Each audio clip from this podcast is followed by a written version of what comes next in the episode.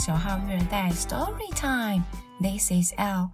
Today's story is A Busy Day for Birds. A busy day for birds. Can you imagine for one day you're a busy bird? Yes, a bird. Hooray! 小朋友，你们可以想象一下，你们当做一只小鸟一整天吗？小鸟都做些什么事情呢？ 我们来看看吧。The sun is up. The sky is blue. Wake up and shout, cock-a-doodle-doo! Flap your wings, and you can fly higher and higher, up, up in the sky. Hop, hop, hop, peck, peck, peck. Now swim along and stretch up your neck.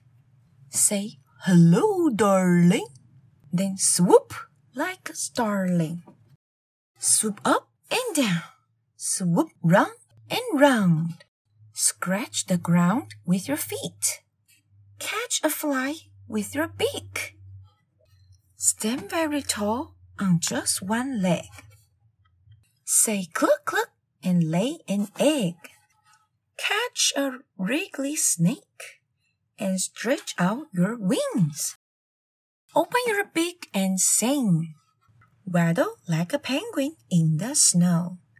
Run like an ostrich. Go, go, go. Show off your tail and wiggle your bum. Now sit in your nest and cuddle with mom. What a busy bird you've been. The funniest one I've ever seen. You began the day cock-a-doo-doo. Now say good night.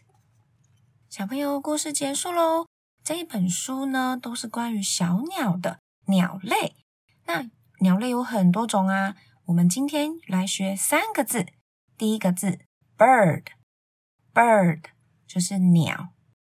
penguin，penguin 企鹅。ostrich，ostrich 鸵鸟。这本书呢，它的插图非常的精美，很漂亮。我觉得如果你们听，可能会没有办法了解这故事这本书有趣的地方。